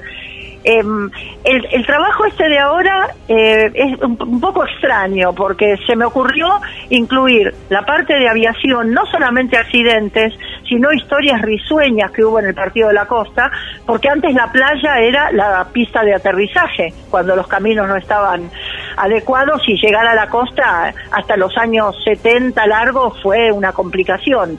No se podía llegar por el estado de los caminos y entonces la playa era el- la vía de aterrizaje perfecta. Eh, incluyo, como dije, los dos accidentes de Camet y el de Cobo, y otra particularidad que quizás parezca macabra, lo hemos hablado alguna vez, algunos santuarios que hay en la playa. En el Partido de la Costa, por ejemplo, hay, hay un par de santuarios importantes, grandes, y un poco eh, hacia la identidad de las playas, conocer la historia de las personas que, si bien no están ahí, eh, quizás las cenizas, quizás el lugar, eh, una ofrenda al lugar donde ellos elegían estar siempre. Y quizás parezca un poco extraño el tema, pero todo está documentado y probado. Y con respecto a, la- a los temas de aviación, bueno, en lo que se refiere a Mar del Plata, eh, los tres grandes para mí fueron el de Cobo, de una fecha horrible, 29 de diciembre del 50. Eh, quizás eso hizo una conmoción tremenda en la gente porque todos preparándose para las fiestas de fin de año, los pasajeros que volvían de hacer sus, sus tareas, algunos fueron por trabajo, otros, eh, la mayoría por trabajo para resolver algunos trámites y, y terminan a cinco minutos de, de despegado el avión. Perdón, ¿se escucha? No. Sí, sí, ahora sí. escuchar. Ah, eh, 17 personas murieron entre tripulantes y, y pasajeros. Y nueve años después se producen los dos accidentes de Camet. El de Austral, en su vuelo inaugural, que debía salir el 22 de enero y finalmente sale el día 16 y termina eh, cayendo en Camet en una noche de mucha tormenta, hace una o dos aproximaciones a la pista, vuelve a levantar vuelo, porque evidentemente venía supuestamente, como dijo el controlador, de motor, viene largo, se quedaba corta la pista, y cuando vuelve a retomar para posicionarse, ahí es donde eh, cae. Eh, afortunadamente, y yo le cuento esto a todos los familiares que entrevisté, que de los 52 encontré prácticamente 48, 49, les expliqué que ninguno se dio cuenta. Hubo un sobreviviente que lo declaró y que se dio cuenta que el avión había caído cuando se encontró en el agua. Y por otra parte, la maniobra del piloto no fue brusca y las azafatas habían anunciado lo que les habían indicado, que regresaban a Buenos Aires. Esa fue, dentro de la tragedia, la, la tranquilidad de muchas de las personas. Y después eh, otro avión de aerolíneas, a los cuatro meses casi justo, faltando un día, cae en el mismo lugar. Por causas que no se conocen, llega a Mar del Plata, eh, desembarcan los pasajeros, los pocos pasajeros que iban, continúa viaje a Bahía Blanca y apenas despega, cae al agua. Eh, ese sí habrá sido una manera más trágica porque aparentemente por el, el peritaje que se hizo en los cuerpos cayó prácticamente en picada y se desconocieron las causas. Lamentablemente el hilo a veces se corta por lo más delgado y siempre el responsable es el piloto, aunque en algunos casos no pudieron hacer otra cosa y más teniendo en cuenta cómo era la, la, navegación o la de los vuelos en aquellos momentos en cuanto a instrumentos y, tecnología. Pero esos son lo- los tres grandes que voy a, a incluir con referencias de, de todos los familiares. Y lo que aparece es, eh, es como la película Destino Final. En realidad la idea no era hacer la vida de los ochenta y pico de pasajeros de los tres vuelos. Era simplemente los más notables, Servente que se salvó, la, la nena esta que se salvó del accidente de Cobo. Pero a medida que iba leyendo historias me daba cuenta que cada uno subió al vuelo y no tenía que haber subido. En el 90% le regalaron el pasaje, tenía pasaje en micro y lo cambió para llegar más pronto. Un amigo le dijo que se quede un día más y que vuelva en el avión. Y ahí me di cuenta de esa causalidad, como no escapar al destino. Y comencé por eso a hacer la vida de, cada uno de los pasajeros, ¿no? Y realmente las historias son sorprendentes, eh, son increíbles. Y de mucho dolor, porque yo me pasa que veo las caras, en la, algunas fotos no conseguí, pero eh, o del diario de familiares. Y después cuando busco datos voy a los domicilios en Capital que estaban en el diario y yo pienso, capaz que esto, eh, esta imagen, salvando las diferencias del año 50, 59, lo vio por última vez cuando salió de este departamento y me hago toda esa cosa que realmente es conmovedor. No lo hago para meterme en tema porque en el tema me meto siempre, pero es tan conmovedor verle las caras, imaginar lo que han vivido, que, que no se merecen otra cosa que el homenaje más respetuoso que uno pueda hacer, ¿no? No es fácil. Ah, creo que más allá de la investigación, el respeto que tenés por las personas, porque te digo, es un tema difícil para abordar, difícil para Sí. investigar, eh, tratás con los eh, con familiares o sobrevivientes, cosa complicadísima, pero además hacerlo con respeto, que ellos eh, eh, sientan que no invadís eh, su Sí. pasado o te regodeaste en lo que pasaron, sino en No. saber que eh, que uno eh, a través de un libro lo que hace es, en cierta manera, rendirle respeto, eh, mencionar un hecho, pero también recordar a, los que fueron partícipes. Creo que eso es una forma muy, muy respetuosa de ver la historia, ¿no? porque nos olvidamos que es historia de hombres. Exacto. Aparte, no he tenido mala suerte, es decir, solamente una persona en la tragedia del 46, que la lancha era de Necochea, no quiso hablar. Y yo cuando me dijo más, si nombra a mi hermano le hago un juicio, qué sé yo, y yo cuando salió el libro fui a verlo y él había fallecido, pues estaba muy enfermo, pero fue la única persona, generalmente entienden, es más, yo cuando revisé expedientes judiciales en azul de la década del 60, encontré cosas, a veces eh, en testimonios hay cosas familiares, y para mí es como que no lo hubiera leído, como cuando me dicen, apague el grabador que le cuento algo. Uy, estaba grabando y yo le conté tal cosa. No interesa porque lo privado no me importa, me importa la vida de ellos, cómo era, qué le gustaba, desde cuándo volaba, desde cuándo navegaba. Eh, hay que tratar eso con muchísimo respeto. Y la gente creo que lo entiende no he tenido hasta ahora, eh, es decir, en el, en el tema del avión de Camet hay dos personas que no quisieron hablar por el dolor que le producía eh, hablar del tema. Y me lo dijeron con una honestidad que les creí. Me dijo, Adriana, discúlpame, yo era chiquito, me acuerdo de mi viejo y no puedo hablar. Y gente amiga me dijo, mira, la verdad es verdad, no, no te mintió. No puede tocar el tema del padre. Entonces es más que comprensible eso es respetable y, válido. Sobre el tema que estás trabajando, si alguien quiere aportarte información, eh, ¿Querés que en todo caso a través de la radio demos tu número de teléfono y no, no para no hacerlo público? Eh, Te pasemos a vos porque por ahí hay gente que incluso sobre los temas que ya has investigado, eh, por ahí siguen aportándote cosas porque como decía Rosana, no son obras concluidas, siempre hay algo más. Sí, yo agrego en todos los libros, siempre mis libros, cada edición es algo diferente. Incluso el libro que estoy haciendo de naufragios, paralelo a este, eh, son naufragios entre Marlejó y Mar del Plata, pero de lanchas marplatenses.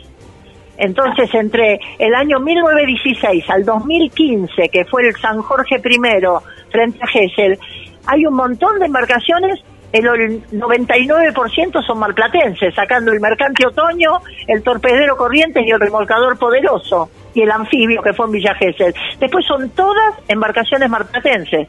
Así que eh, si alguien quiere aportar, encantadísima, porque eh, primero yo siempre digo que el libro no lo escribo yo sola. Yo soy la pluma que cuenta las historias. Los protagonistas son los pescadores, sus familias, en este caso los familiares de los, las víctimas del accidente de aviación, los sobrevivientes, ellos son los verdaderos protagonistas y quien relatan, quienes relatan el libro, ¿no? Yo plasmo las historias como intermediaria, digamos, pero el libro les pertenece a ellos, por eso hay que hacerlo con un respeto impresionante, eso es fundamental. como el tiempo se nos fue yendo. sí, porque yo me a hablar, me tienen que desenchufar a mí. no, no, no, pero eh, yo sé de tu pasión por la escritura. Eh, Si no te molesta, te llamamos otro viernes. Cuando quieran. Y nos seguís contando un poco más o quedamos de acuerdo en qué tema abordar. Desde ya, Diana, te agradezco de todo. perdón, como hacíamos con Rosy, que decíamos que la gente elija el tema. Ay, claro. Me parece ideal. Vean la bibliografía de Adriana, vean los libros que ella ha escrito y aquellos que quieran sugerir algo más, eh, bueno, esto es una ida y vuelta, ¿no? Seguro, uno aprende permanentemente. Yo te agradezco de todo corazón que estés en nuestro eh, primer programa, en nuestra en esta plataforma. Eh, y un fuerte, fuerte abrazo. ¿Sabes cuánto las quiero? Marta, vos sos un ser especial. Y Rosy, que la tengo que conocer personalmente, y este año no pasa, ¿eh? Pronto. Bueno, Martita, un beso grande y un apretujo. Un beso grande y un apretujo. ¿eh? beso, beso, beso, beso, mi reina. Mi reina de los mares, un hermoso fin de. Te quiero, beso. Gracias, yo también, un beso grande. Cuídense. Chao, chao. Besotes.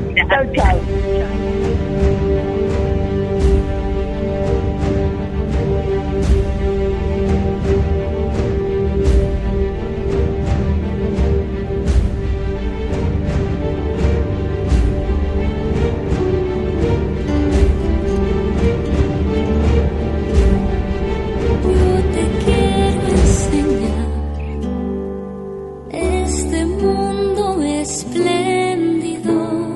Ven princesa y deja tu corazón soñar. Yo te puedo mostrar cosas más.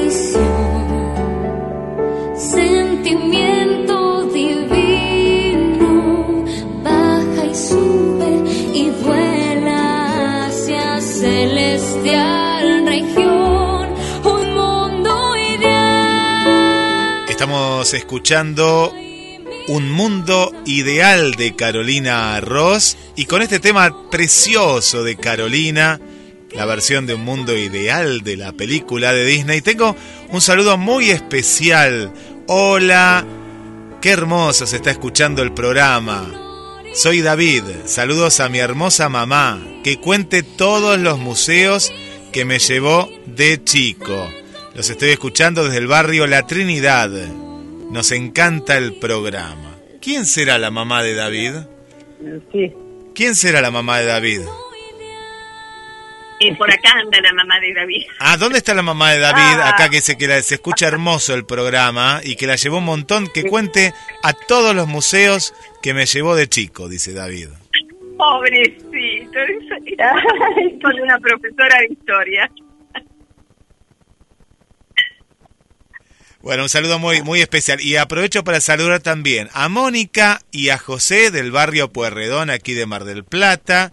Un saludo para Elena, que nos está escuchando detrás de la cordillera, en Santiago de Chile. Y un saludo más para Susana del barrio Pompeya. Susana y Juan Carlos del barrio Pompeya, chicas. Bueno, besos y aprecujes para todos y muchas gracias, ¿sí? y bueno, y ahora vamos a presentar a nuestra querida amiga que nos va a contar un encuentro muy, muy lindo. Buenos días, Betty, ¿cómo estás? Buenos días, ¿cómo andan ustedes? ¿Cómo anda la audiencia? Muy bien, muy Felicitaciones bien. por ser. Ay, gracias. Felicitaciones, felicitaciones, chicas, por el esfuerzo que están Mu- haciendo. Chicas Muchísimas y gracias. chicos, a ver, a ver, y chicos, tampoco lo vamos a dejar a este chico de lado, pobre santo. Claro, nuestro Guillermo que nos va dirigiendo a Claro, nosotras. claro, Claro. claro, claro, claro, sí señora. Bueno, Bueno, este, decime, ¿quieren que yo les Contanos, cuente lo de la... sí, Claro. por favor, de mañana. Bueno. Bueno, presentate primero a quién perteneces de Mujeres de Negocios. Bueno, contanos Sí. un poquito. Bueno, yo Sí. soy yo soy Betty Vázquez, soy la presidenta Sí. de Mujeres de Negocios y Profesionales acá en Mar del Plata. Eh, bueno, tenemos una organización no, no gubernamental, les quiero decir como para que se den cuenta de que nos manejamos con recursos propios, ¿no? Y Sí. bueno, lo que hacemos es que promovemos la igualdad de género desde la dirección al más alto nivel, tratamos a todos los hombres y mujeres de forma equitativa en el trabajo para respetarlos y defender los derechos humanos y la no discriminación. Asistimos la salud, la seguridad, el bienestar de todos los trabajadores y trabajadoras también en la medida en que podemos. Promovemos la educación, la formación y el desarrollo profesional de todas las mujeres que se acercan a la institución. Capacitamos a la mujer que lo necesite también tenemos profesionales que de alguna manera cuando se necesita una capacitación están o una consulta y ayudamos a las microemprendedoras. El año pasado, les quiero comentar así, eh, abuelo de pájaro, Sí. Este, con el con el secretario de, de, actividades en la municipalidad y con Fátima Delía, que es una de las gerentas del Banco Nación, hemos otorgado un montón de créditos a microemprendedoras que realmente hoy están desarrollando actividades para, para el bien propio, ¿no es cierto? Así que bueno, eso es de PW.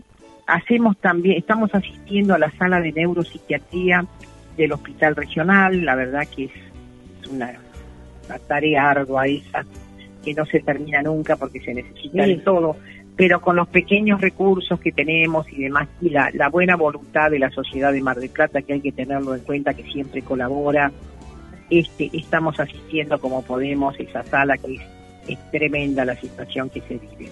Bueno, y en definitiva les cuento que mañana tenemos en la Villa Victoria Ocampo eh, una, una tarde de charlas que se llama Violencia Económica e Intrafamiliar es un tema sumamente interesante, sobre todo cuando las mujeres se separan y a veces no tienen a quién recurrir ni, ni cómo a quien las asista para, para este tipo de cosas. Eh, quien va a dar la charla es Betina Ávalo, que es, eh, la verdad, es, es una contadora pública que es argentina, trabaja en la Argentina y es licenciada en Economía en España. Lo íbamos a dar el año pasado, pero como se tuvo que ir a España quedó suspendido y la damos este año. Que la vamos a dar ahora, el sábado 22, a las 16 horas en la Villa Victoria Ocampo.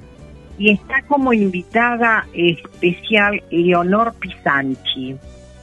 Eh, yo no sé si ustedes la sintieron nombrar, Leonor Pisanchi es argentina, está en Mar del Plata, es bioneuro eh, trabaja en la parte de, emociones bioneuronal, hace terapia transpersonal para mujeres, hizo un libro, está buenísimo, no sé si alguno lo leyó, que se llama Me pica la abuela. Es terapeuta, obviamente, ¿no? Y tiene 20 años de trayectoria. La verdad es una mujer súper interesante, tiene un, una, a ver, un, una, ¿cómo se podría decir? eh, una situación con respecto a cuando dan las charlas, que son sumamente interesantes porque es graciosa, es amena, este, y pesca al vuelo realmente qué grupo de personas hay ahí. Después de que se termine la charla también van a poder hacer alguna pequeña consulta. Pero nos interesaba tocar este tema porque vienen muchas mujeres a la institución preguntándonos después de separadas cómo hacen para no tener esta violencia y para no tenerla dentro también del matrimonio, ¿no es cierto? Que por ahí le controlan las tarjetas, le controlan los gastos, le controlan dónde salen, a dónde van, claro, claro, claro. Por ahí, en el caso mío, yo estoy viuda, así que te imaginas, eso no lo viví tampoco, pero eh, tampoco lo viviría en este momento. Claro, se, se pone difícil. Pero no deja de ser, no deja de ser no deja de ser una problemática muy seria para las mujeres. Sí. Porque a veces están en la disyuntiva que si le hablan al marido se ponen mal, que si toman una determinación este, tienen un rechazo personal. Entonces digo, bueno, acá vamos a tener las herramientas como para poder avanzar, cómo nos podemos manejar de la mejor manera, este, manteniendo de alguna forma, ¿no es cierto?, los lugares que le corresponde a cada uno sin ofender a nadie. Esta es la realidad. Claro, no. Mientras sea todo verbal, va bien, ¿no? Una discusión. lo terrible es cuando ya comienza la violencia. la violencia. Bueno, yo te, yo te voy a decir, no, no, pero yo te voy a decir algo. Hemos llegado a la conclusión. que la, la agresión verbal a veces deja más huellas que la física. Porque la física es terrible, porque te deja un moretón, suponte, y con el tiempo se borra. Pero la psicológica te estropea para todo el resto. Sí. Ay. Se cortó. Se nos cortó.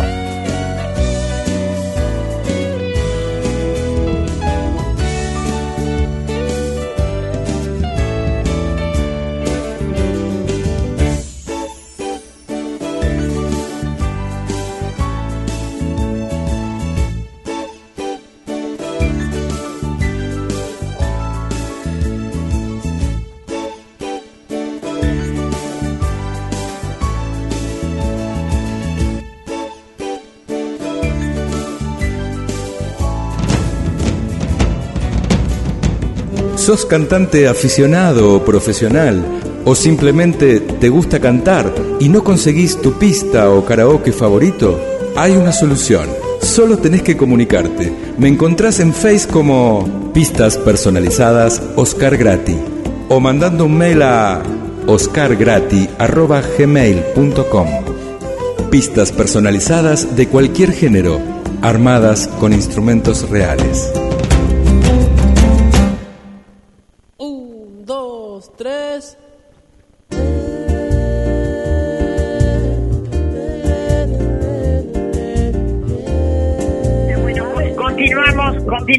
El informe del, del tema de mañana. No, que yo les comentaba a ustedes y a la audiencia también que realmente a veces uno de repente eh, tiene violencia física y es complicado, pero te deja un moretón y eso transcurre un tiempo y se va.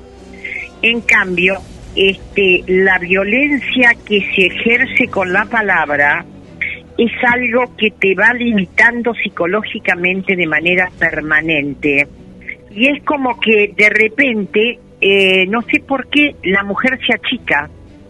Y entonces deja que se avance con las situaciones que los hombres generan en su momento. Entonces acá vamos a tener herramientas como para mañana, mañana las van a decir las chicas que son las avesadas en el tema, vamos a tener herramientas como para poder solucionar este tema. Así que va a ser una charla muy interesante, después de la charla va a haber un break, el lugar es la Villa Victoria Ocampo, el horario va a ser a las 16 horas, más o menos van a ser alrededor de entre una cosa y la otra dos horas, y, y te digo que no es para perderlo, ¿eh? no es para perderlo porque está muy, es muy interesante, pero sumamente interesante. Bueno, ¿y dónde nos dirigimos para comprar las entradas, Betty? Directamente, directamente a la Villa Victoria, directamente a la Ah, Villa bueno. Victoria. ¿Eh? Bueno, O sea, bueno. directamente a la Villa Victoria. Ahí tenemos, ratito ahí antes. tenemos la beta. Sí, sí, decir, sí, sí. Un ratito antes ya salen, eh, uno la puede adquirir. Eh, la puede adquirir. Sí, cómo no, cómo no. Así que ahí tenemos todo. Y después les cuento que va a estar el break. Así que tranquila. Bien. Ay, bueno, qué lindo. Bueno, bueno, las espero, las espero y espero aparte de la audiencia que pueda que pueda ir, ¿no? Y que les interese el tema. Sí, Acá, yo creo bueno. que es, mu- sí, es muy interesante y muchísimas gracias por tu informe y ya tenés No, las puertas favor. abiertas para informar siempre todas las actividades que ustedes realizan, ¿sí? ¿Cómo no? ¿Cómo no? Muchísimas gracias a todos, ¿eh? muchísimas Bueno. gracias a la, a la audiencia, a la radio y a ustedes en particular. Gracias. ¿eh? Bueno, Gracias. un beso grande, besito, Un beso besito. grande. Bueno, Hasta mañana besito. si Dios quiere. Hasta mañana. Adiós, Hasta adiós. mañana, besitos, gracias, gracias. Y chicas, llegamos al final, al final del programa. ¿Cómo? ya ¿Cuánto? Se nos va el hechizo. Sí. se nos va el hechizo. Quiero mandar los últimos saludos, últimos saludos, y algunos seguramente van a, A quedar, ver. y los saludamos Rosy y Marta la, la Sí. semana que viene. Vemos que gustó mucho el programa porque hay mensajes eh, hermosos, eh, hermosos. Eh, está escuchando Julia Lapierre desde Santiago de Chile eh, les está dando la bienvenida. A Le- Leo, Leo Piso, dice, muy buen día Guille, GDS Radio y al nuevo programa. Manda saludos. Eh, Leo es de aquí de Mar del Plata. Gladys del barrio Constitución dice, hola, buenos días, bienvenidas al equipo de Arte con todos los sentidos, a GDS Radio, la radio que nos une. Excelente el programa de hoy. Saludos a todos los nuevos oyentes. Cariños, Gladys Emil se manda su saludo. María Coco Saavedra desde Maryland, Estados Unidos, también en la sintonía. Esther dice, bienvenidos a GDS, qué gusto, un nuevo programa para esta genial radio, muchos éxitos y saludos cordiales desde Asunción, Paraguay. Manda la amiga Esther. No quiero perderme ningún mensajito por aquí. Bueno, acá estoy revisando, revisando. Ahí están todos los saludos. ¿eh? Esteban también aquí, este Esteban no lo había visto también. Hermoso programa. Eh, que Esteban, Esteban ha, mm, e- es director de cine y ha estrenado Volando Argentina, capítulo número 2, que ahí lo compartió. Y próximamente va a estar va a estar en el programa sí, sí. habla de la historia Claro, por supuesto, un genio, Esteban. Un beso grande, Esteban, genio. chicas eh, así que aquí van Sí. todos los saludos y la felicito me encantó el programa porque yo también lo estuve escuchando como oyente acá desde el estudio central Ay, bueno, ya tenemos más de un oyente. Estamos recontentas, recontentas.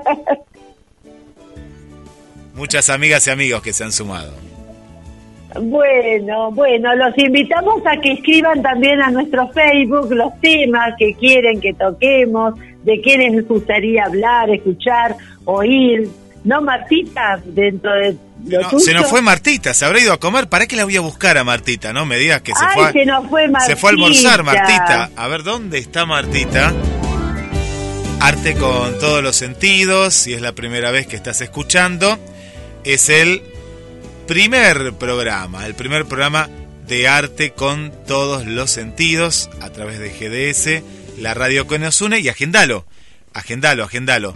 Todos, todos los días viernes, después de Carla Rosaria Mayeli, que le mandamos un saludo para Carla, que también está escuchando desde Capital Federal. Carla es hoy Rosaria. 11 de la mañana, Carla Mayeli, ahora está escuchando desde la casa, pues está recuperando. Y pegadito llega Rosy y Marta con arte con todos los sentidos. La recuperamos, ¿eh? ya está con nosotros, pensamos que se había ido a, a almorzar. me, dejaron, me dejaron abandonar sola ahí en la. Digo, me perdí en el éter. ¿Cómo, ¿Cómo andan ustedes ahora? Bien, bueno, nos despedimos, Martita. Ya da, decí todo para ver eh, si piden tus temas, a ver cómo. Ya nos Bueno. estamos despidiendo. Eh, ante todo, bueno, a los queridos oyentes, muchas gracias por vuestros deseos. Por el otro lado, se aceptan sugerencias sobre temas, películas, libros, eh, parajes eh, de la provincia de Buenos Aires y aquellos oyentes que son del exterior o de otras provincias también, que nos cuenten que, cómo son los lugares donde viven, qué características tienen, para que un poquito sea el intercambio y el ida y vuelta entre ellos y nosotros. Cocina, lo que gusten. Así que yo la voy haciendo cortita, me voy despidiendo y se aceptan sugerencias.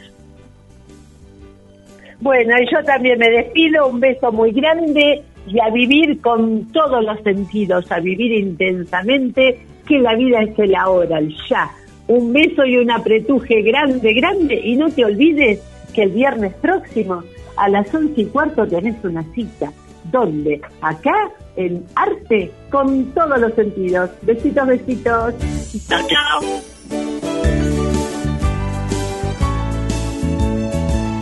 Occupy any time or space. Cada expresión, cada sonido, lo vivimos de una forma muy particular en nuestro aire. GDS Radio, la radio que nos une. Escúchanos en www.gdsradio.com.